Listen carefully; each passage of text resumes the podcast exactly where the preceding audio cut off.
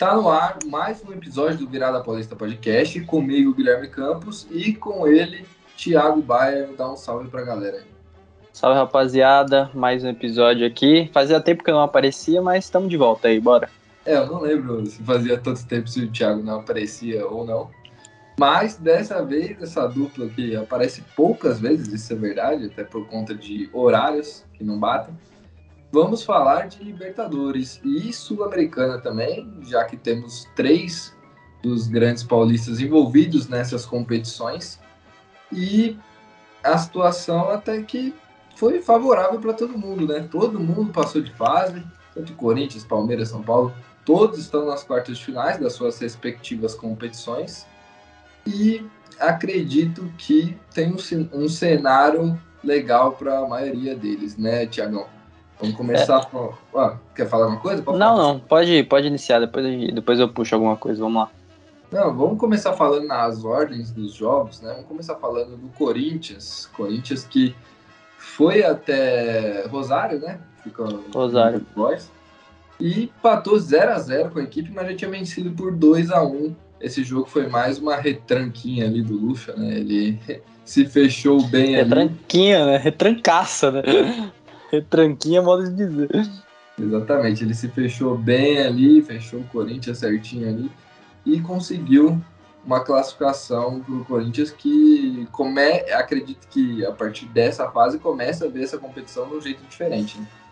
É, eu acho que esse próprio, esse, é, o próprio jogo né, já mostrou que a visão do Corinthians é tá sendo um pouco mais diferenciada para essa competição. Né? O Cássio entrou em campo como titular pelos dois jogos, né? Que no primeiro ele acabou saindo, que ele sentiu, mas o fato do Cássio estar, pre estar presente, por mais que o Carlos Miguel viva uma boa fase, acho que já indica que o Corinthians está levando mais a sério essa competição, né?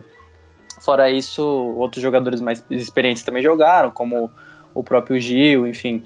Então, é, eu acho que tá certo, é uma competição que, já que o Corinthians não, não tá na Libertadores, eu acho que tem que dar atenção pra Sul-Americana sim, porque é uma competição que paga bem, é uma competição que dá visibilidade, o campeão tem aquele jogo lá contra o campeão da Super da Euro, da Euro, Europa League. Nossa.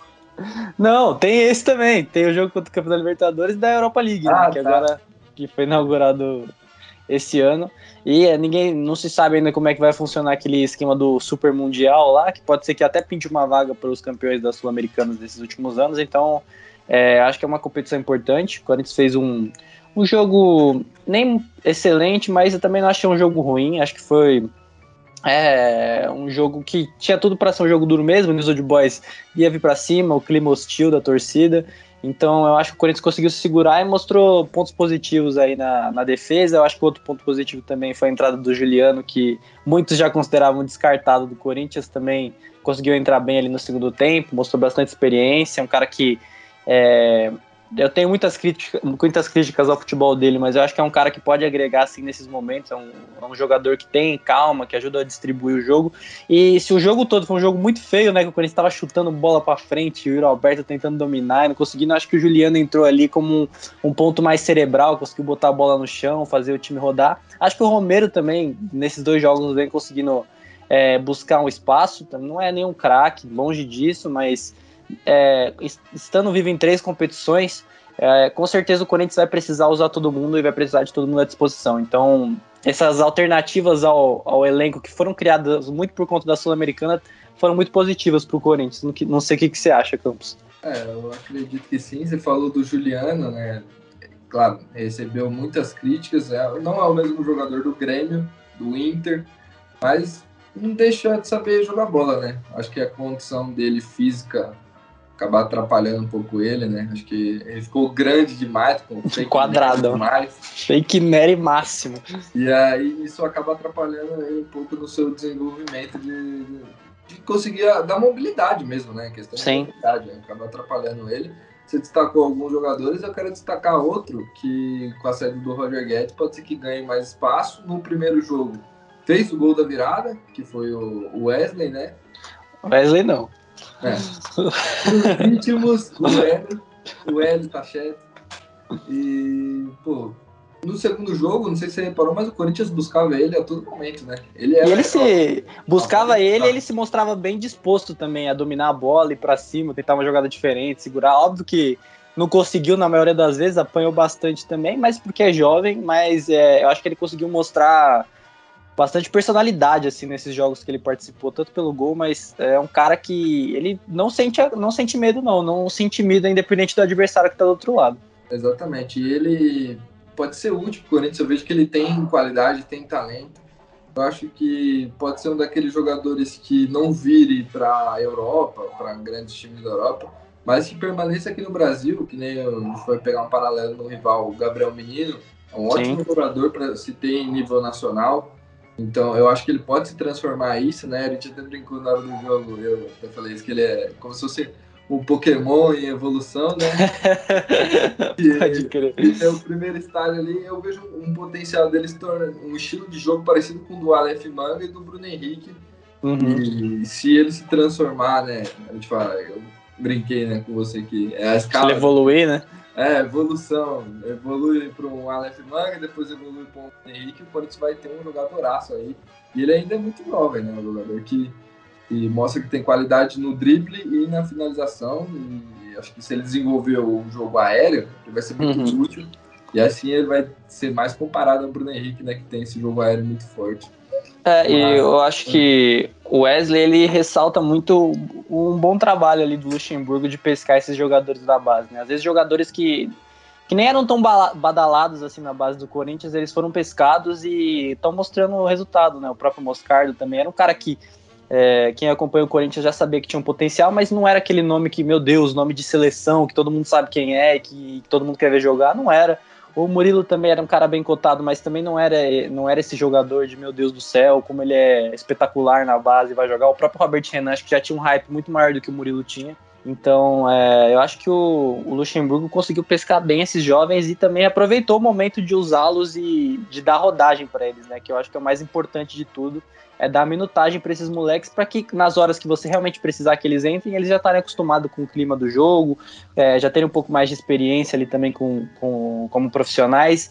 Então a Sul-Americana foi muito boa para isso e por mais que agora o Corinthians talvez leve um pouco mais a sério, coloque mais jogadores mais, jogadores mais experientes para jogar, eu acho que eles, têm, eles conseguiram cavar um espacinho deles ali, sabe? É, realmente esse trabalho que o Lucha vem fazendo com a base tem sido muito bom.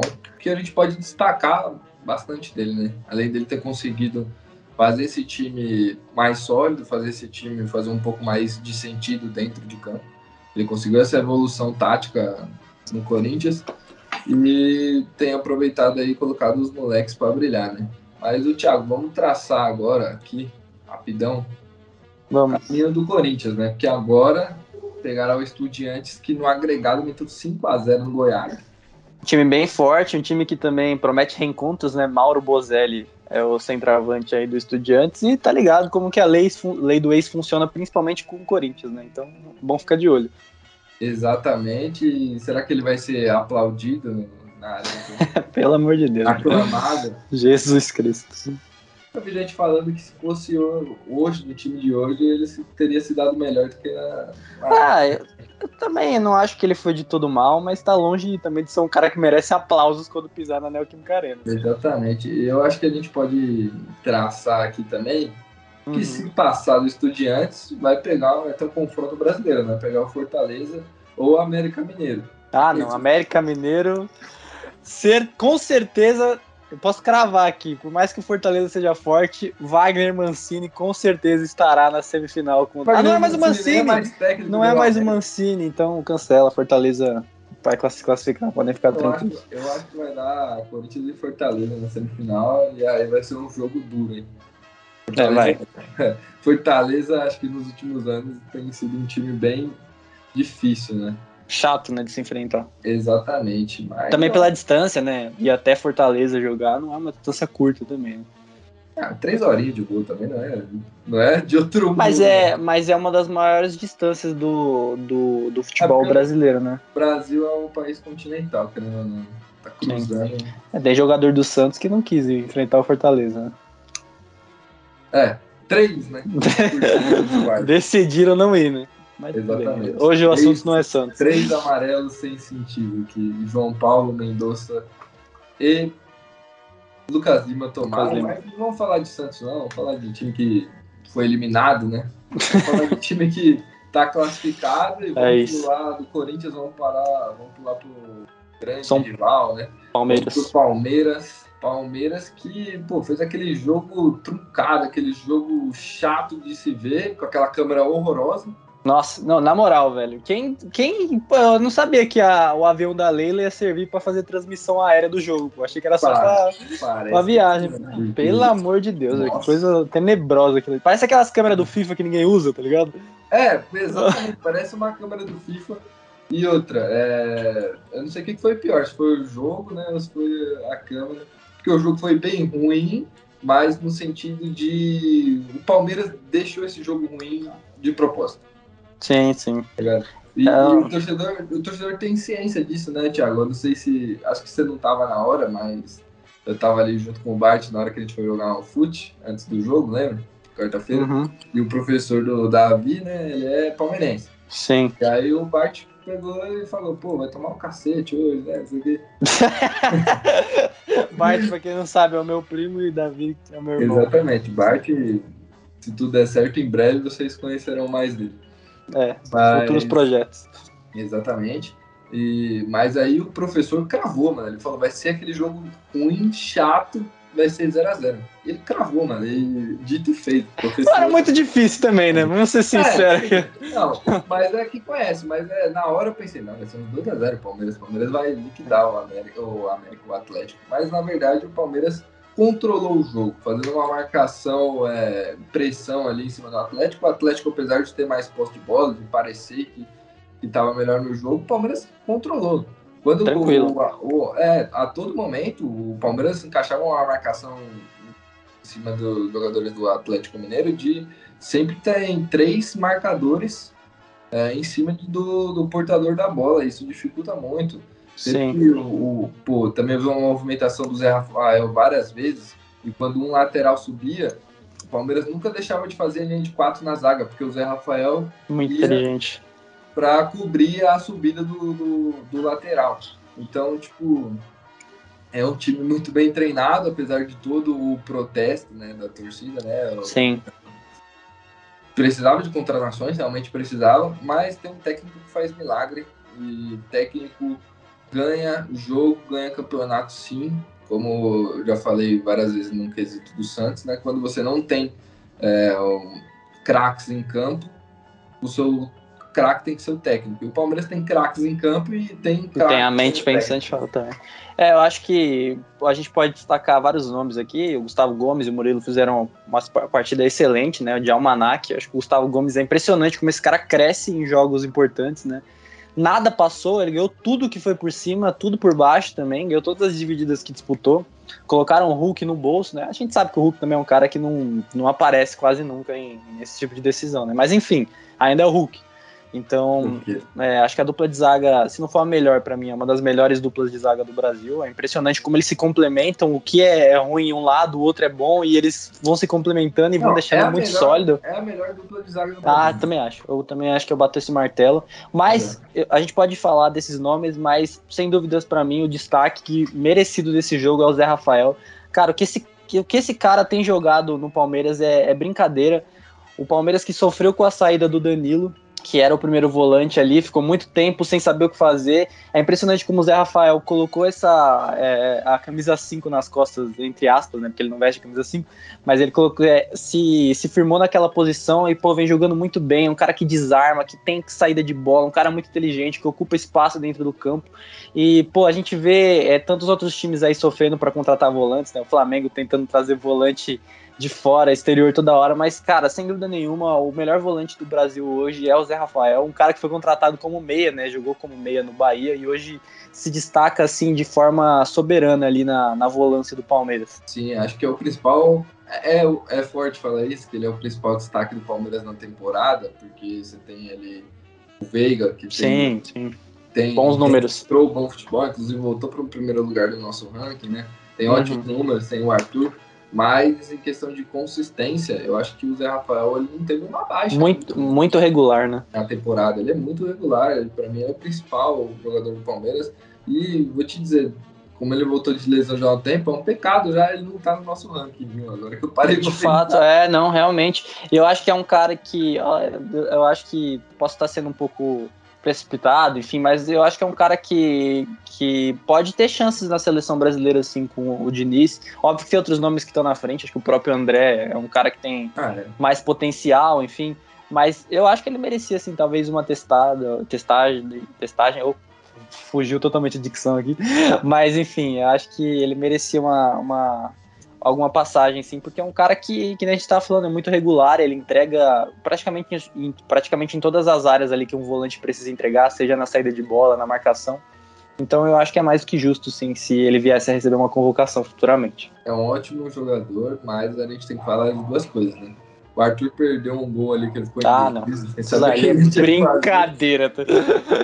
e outra, o Paulinho é um herói também do jogo, né? Pra torcida do Palmeiras. Foi. Porque pô, ele driblou o goleiro e chutou. Aquilo ali é inacreditável. Aquilo ali é Inacreditável, inacreditável.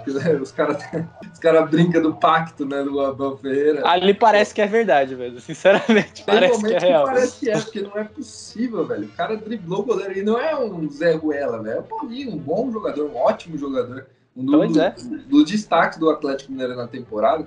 É, mano, é, é impressionante, tá ligado? E tem toda a polêmica do pênalti. É muito difícil a gente falar é, que foi pênalti porque é uma regra que é muito bagunçada. É muito esquisita. É muito esquisita, toda hora muda. É, bom, acho que se fosse Campeonato Brasileiro, esse pênalti seria marcado. Certa, porque... não, com toda certeza, independente do árbitro que tivesse com o apito na boca ali, ia marcar esse pênalti. É, até porque, pô, ele tá com o braço aberto ali, com certeza ia marcar, tá ligado? Mas tem todo eu não sei, porque tem uma interpretação ali o seguinte, que eu ia comparar com o pênalti do Atlético Paraná, do Santos, né, que foi pro Santos, do Thiago Helena lá, no uhum. último final de semana, mas ali tem uma diferença. É um... Que não foi pênalti. Pra mim foi pênalti. teve uma, pô, teve, ali foi uma ação em que o jogador do Santos tentou jogar a bola para uma jogada. Para onde ia dar? Ninguém sabe, para lugar nenhum, provavelmente. Mas é uma ação do jogador adversário. Esse lance do Palmeiras é, é uma ação do jogador do Palmeiras. Do Palmeiras. É, assim, tá sendo, assim, perto. Tá sendo sincero, perto. eu não daria esse pênalti, porque realmente está muito perto. É, pô, você esperar que. É, é, muito difícil, porque, tipo assim, tá um pouco aberto o braço, mas não tá. O cara não tá com o braço assim, né? A bola vem é, e rebate. Tá ele tá na posição normal do corpo, né? Então a bola vem, ele até tenta fazer um movimento, eu acho que ele faz um movimento para tirar o braço, ele não faz esse movimento aqui. Então eu não marcaria esse pênalti, eu acho que o juiz fez certo mesmo, e é isso. Esse, esse tipo de lance, com essa regra confusa, vão, esses lances vão acontecer. E como a gente está acostumado com a arbitragem péssima aqui no Brasil, a gente vai ficar, cada, vai ficar sempre nessa dúvida. Então, é, na minha opinião, eu não marcaria esse pênalti. É, eu também não marcaria não, até porque, como o Thiago falou, ele tá com o braço assim, né? É, então. do Thiago Heleno que tava com o braço assim, velho. Mas ele foi se defender ali, a bola ia pegar na cara. Quem tá ouvindo o podcast, a bola. A Mas bola ia pegar na cara do Thiago Heleno. Ele se defendeu aqui, a bola ia pegar na cara dele. Ah, interessa, tem que pegar na cara. Na cara pode, não pode no braço. a regra do jogo é essa. Mas tá acho que a gente falou tudo do Palmeiras agora. Ah, vamos projetar, né? Ah, claro.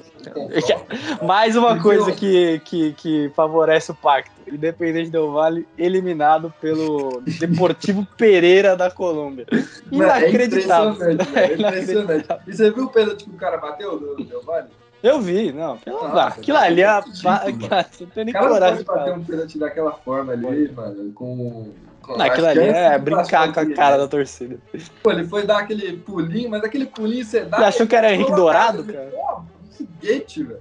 O cara achou que era Henrique Dourado e chutou na puta aqui. E aí o Palmeiras pegou a... o time que todo mundo queria pegar nas oitavas, né? E acabou pegando nas quartas. É. Vou ser um pouco audacioso aqui. Eu vou cravar o Palmeiras na série. Não, eu também vou cravar, apesar de que esse tipo de time entra na Libertadores querendo jogar a vida, né? Porque, pô, os caras já chegaram nas quartas de final, agora eles vão querer avançar de qualquer jeito para semis.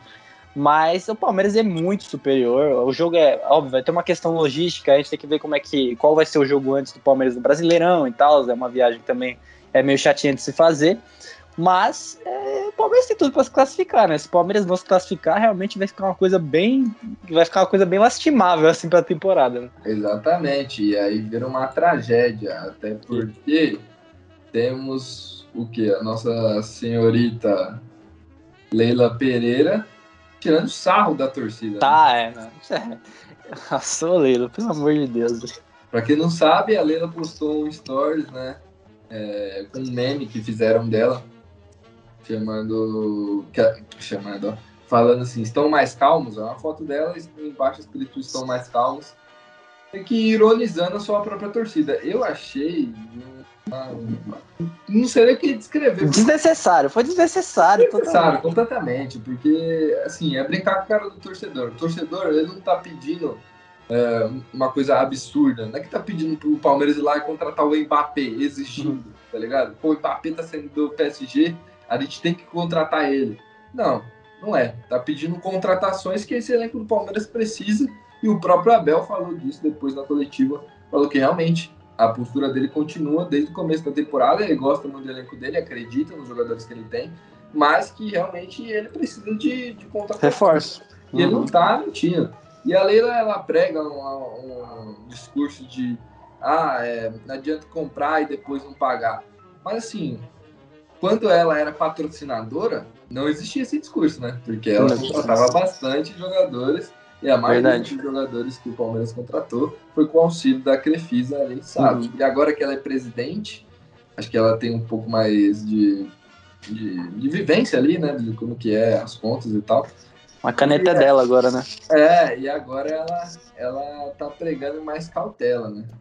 É isso que, que fica um pouco na mente do torcedor e que, que com certeza o torcedor ficou um pouco, um pouco não, bastante chateado. Não ficou tão chateado assim, né? Porque classificou, né? Mas se uhum. por um acaso acontecer um, um, equívoco aqui do Deportivo Pereira conseguir eliminar não, o Palmeiras. Eu digo mais, é, não se. Nem só se o Deportivo Pereira eliminar o Palmeiras, mas se o Palmeiras não ganhar a Libertadores agora, vai gerar uma treta inacreditável pela senhorita Leila. Mesmo que perca pro Boca ou pro Racing, né? Tá, vai, independente. Mesmo que perca a final, eu acho que vai dar, vai dar treta. Vai dar treta. E, bom, é, afinal, né, que... Podemos colocar o Palmeiras na brincadeira. não, não, eu acho que não. Na é. que o Palmeiras tá. Na final, Sim. aí a gente vai ter que ver, porque é. é difícil passar de um argentino, tá ligado? E aí, mas se passar pra final, aí do outro lado, mano, tem. Eu acho que o Bolívar. Aí, fica... é, aí é o vice, né? Passar pra final, a gente vai ver quem vai ser o vice. Porque se o Palmeiras é. chegar na final, velho. Se o Palmeiras é, chegar na. Vai, não, Claro, aqui a gente fala dos quatro paulistas, mas a gente não pode deixar de falar do Menguinho, né? O Mengão que. Pô, Mengalvio. Né? O Mengalvio conseguiu tomar três gols de cabeça do Olímpia, sabendo que o forte do Olímpia era jogar aéreo. Tá, impressionante. É, é impressionante, ele tá eliminado. E teve, pô, como, assim, nada contra o Flamengo, mas é muito legal ver algumas pessoas da mídia comemorando, né? Que pegou o pilhado. Vou falar aqui, o senhor pilhado, pilhado foi usado como vídeo motivacional na preleção do, do Olímpia. Você sabia? Você tá é, informação. Eles soltaram um vídeo que eles usaram na preleção, o pilhado tá falando, ei, pode cravar, o Flamengo tá nas quartas de final. Parabéns, pilhado. Aí, ó. Você pilhou o do Olímpia e deu certo pros caras. Também teve o outro, aquele mano do Flamengo conhecido lá, que tem aquele verme dele. O Flamengo é campeão da Libertadores ah, do basquete. Pode crer. Comemorou também. Comemorou Vai dar tudo certo. Nação.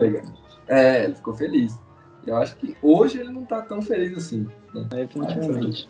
Bora falar do São Paulo agora? Que o São Vamos. Paulo conseguiu fazer uma coisa ontem no Morumbi que poucas equipes fizeram na temporada, que é bater esse seu portenho são, São, São Lourenço. São Lourenço, que é muito parecido. Exato. Mas, o São Lourenço, bater esse, esse São Lourenço e por um placar de 2 a 0 que. Jogando muita bola, tá? É, jogando muita bola, jogando bem. É claro, até achar o primeiro gol, o São Paulo tava um pouco Tava esquisito. Uhum. É, tava um pouco nervoso, é a palavra certa. As jogadas não estavam saindo muito bem, mas o que a gente podia é que o Caleri tava ganhando várias no alto. E assim saiu o primeiro gol. Não, Bola é. puta de um golaço de cabeça do senhor Caleri. Ele Né? cobriu o goleiro. né? Cabeceio espetacular. Cabeceio espetacular.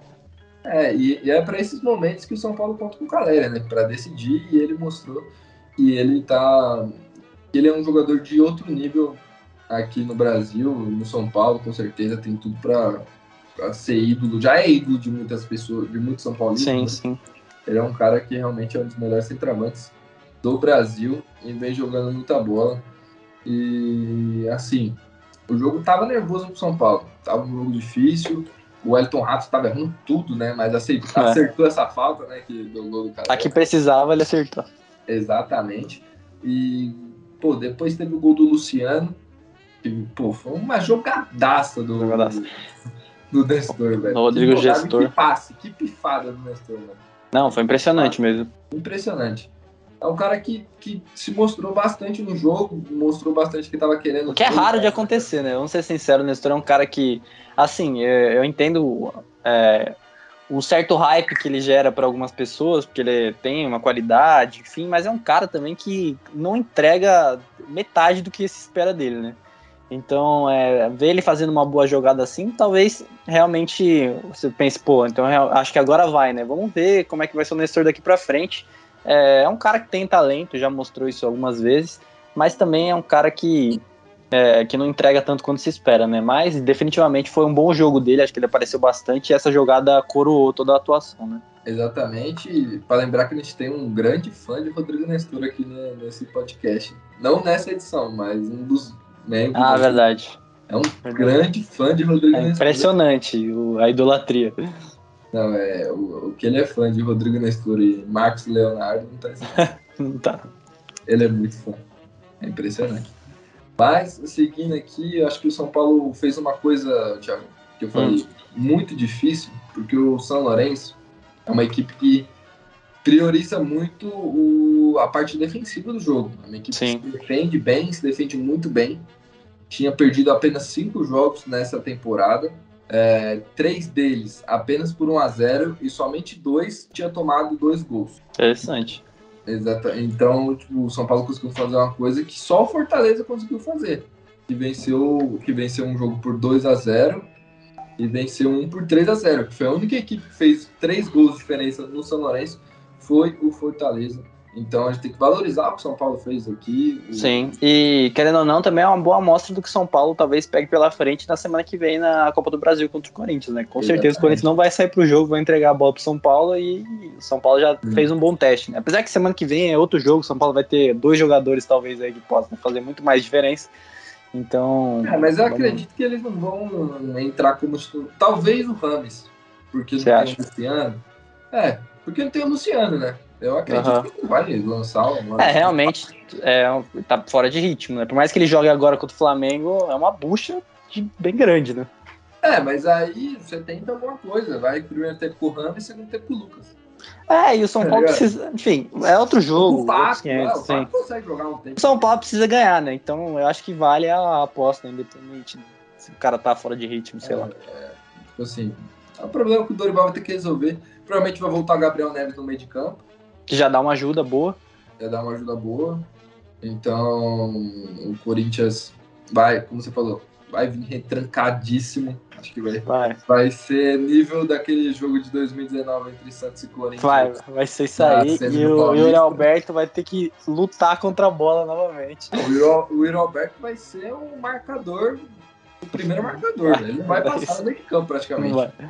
Se acontecer o contrário, eu vou ficar muito surpreso. O Corinthians jogar, se propor a jogar É, futebol. pode, pode ser que aconteça porque o Corinthians deve jogar com o Renato Augusto, certo? Deve, deve. O Rojas a gente não sabe o que aconteceu com ele. Mas, Assassinado. é, pode ser que tenha sido sequestrado, o Corinthians não falou. Acho que foi, né? deve ter. Alguma sido. isso. coisa aconteceu, mas o Corinthians não fala. A gente não sabe o que aconteceu com o Rojas. Então, assim, o São Paulo vai pegar um time que, pô, com o Renato Augusto ali, eu acho que vai ter uma tentativa de um contra-ataque. Eu acho. Sim. Nossa, no momento que explodiu um trovão avassalador aqui na Vila Matilde. Acontece, acontece. Só não pode acabar a luz, né? Senão Agora que nós tá no final do episódio, pelo amor de Deus. bate na madeira. É, mas vamos traçar aqui agora o Tá. São Paulo aqui na Sul-Americana, Thiago. LDU, Pegar- próximo adversário, né? LDU do grande craque Jorge Júnior. E Paolo Guerreiro, né? E Paola Guerreiro, exatamente. Olha que dupla dinâmica o São Paulo vai ter pela frente. Exatamente, mano. E a- acredito eu que o São Paulo é favorito. Passa Não também. acompanho. Se eu falar que eu tô acompanhando o campeonato equatoriano, eu sou um grande mentiroso aqui. Ai, meu Deus. Mas, enfim, acredito que o São Paulo tem tudo pra passar da LDU. Eu também acho. Eu acho que vai ser um jogo chato. A LDU normalmente costuma ser chata nesse tipo de torneio sul-americano, mas eu também acho que o São Paulo, principalmente com os reforços também, é, tem tudo pra se classificar aí. E, na minha opinião, tem tudo pra chegar na final de Montevidéu aí. Então, a gente pode ter uma final Corinthians e São Paulo da Sul-Americana, que seria histórico, né? Exatamente, mano. Seria histórico, velho. Eu não, não sei a logística que o governo do Uruguai tem que fazer pra receber toda a torcida do São Paulo e do Corinthians, mas ia ser fantástico. É no Uruguai? É no Uruguai, Montevidéu. Deixa eu só ver aqui uma coisa. Bom, ele. É. Quantos pontos o São Paulo fez aqui? É, o São Paulo decide em casa, né? Porque ele deu Decide. fez 12 pontos, o São Paulo fez 16. Aliás, acho que o São Paulo decide em casa contra todos os times. aqui. Eu acho que já bota um ponto, uns É, cinco porque pontos de favoritismo pro São Paulo. Boys- daí. O News Old Boys era a melhor campanha. É, mas o Corinthians decidiu, vai decidir todos os jogos fora enquanto enfrentar times que já estavam na Sul-Americana, né? O Corinthians, como veio da Libertadores, ele não tem essa prioridade. né? Exatamente. E, é bom, se passar, o caminho do São Paulo vai enfrentar o líder do Campeonato Brasileiro, provavelmente, né? Ou o Defesa e Justiça, que sempre é um time chato, né? Querendo ou não, se tornou um time chato. Um time Tomara que seja o Botafogo, que eu quero ver espetáculo, Botafogo e São Paulo, jogão de bola. É, então a nossa projeção para as semifinais são. Só brasileiro, exclui Botafogo. todos, os- exclui todos É, os outros. com algum a gente vai errar. Um brasileiro vai espero que não seja o Corinthians nem o São Paulo, né? Espero que a gente É. erre no Botafogo e no Fortaleza. É, mas É. do outro lado não, Não, vai ter. aliás, só o Botafogo, porque se, o, se rodar o Fortaleza, vai passar o América. Entendeu? É, o Corinthians pode perder pro Estudiantes, né? É, tem. É, eu, é, eu acho que o Corinthians tem um confronto mais difícil. Também acho. O Corinthians Esse tá, tá mais lascado nessa daí. Exatamente. Acho que o Botafogo e Defensa vai dar um bom jogo. Mas se o Botafogo entrar com o time titular, eu acho que passa. São Paulo, o LDU, eu acho que passa também o São Paulo. E aí a grande, a grande dúvida pra mim é Independente Corinthians. né? A grande É dúvida. isso. Esse daí vai ser, vai ser- Acho que vai depender muito do primeiro jogo do que for na Neoquímica Arena. Né? Exatamente. Primeiro jogo na Neoquímica Arena. Mas, Thiago, acho que é isso, né? Falando bastante. Falando Sim. 30 minutos aí falando dessas classificações. Hoje não teve Santos, né? Até porque o Santos foi eliminado da Sul-Americana na fase do grupos, então ele não merece ser não merece nem ser citado. Mas a gente já fez esse favor, né? Mas a gente acabou citando o Santos várias vezes aqui, até porque não tem como. É, que o Santos enfrentou até times que estavam aqui. E no próximo podcast, ou a gente vai falar Diego Aguirre milagre, ou vai ser um desastre, né? É, entrou na zona de rebaixamento, né? A gente sabe como é que é. E vai enfrentar o Fortaleza em Fortaleza. Então, Então, já se preparem. Então, a situação é complicada. Provavelmente, quando sair esse podcast, ou já vai ter passado o jogo, ou vai estar prestes a acontecer o jogo. Não sabemos. Exato. Vamos ver nos próximos capítulos que vamos falar do Santos provavelmente nos próximos episódios. Então é isso, Tiagão. Se despede aí da rapaziada. É isso, rapaziada. É, Campeta não falou no início do episódio, mas tem que falar agora. Curtam, comentam, compartilhem o, o episódio, o vídeo, é, enfim, curtam também nossos conteúdos nas redes sociais, que a gente pô, se dedica muito para trazer conteúdo para vocês todos os dias, com informação, aspas, entretenimento. Então, por favor, dê essa força pra gente. E é isso, um abraço, falou! É isso, rapaziada. O Thiagão falou aí, deu papo que eu acabei esquecendo no começo, mas faz parte. Tamo junto e falou!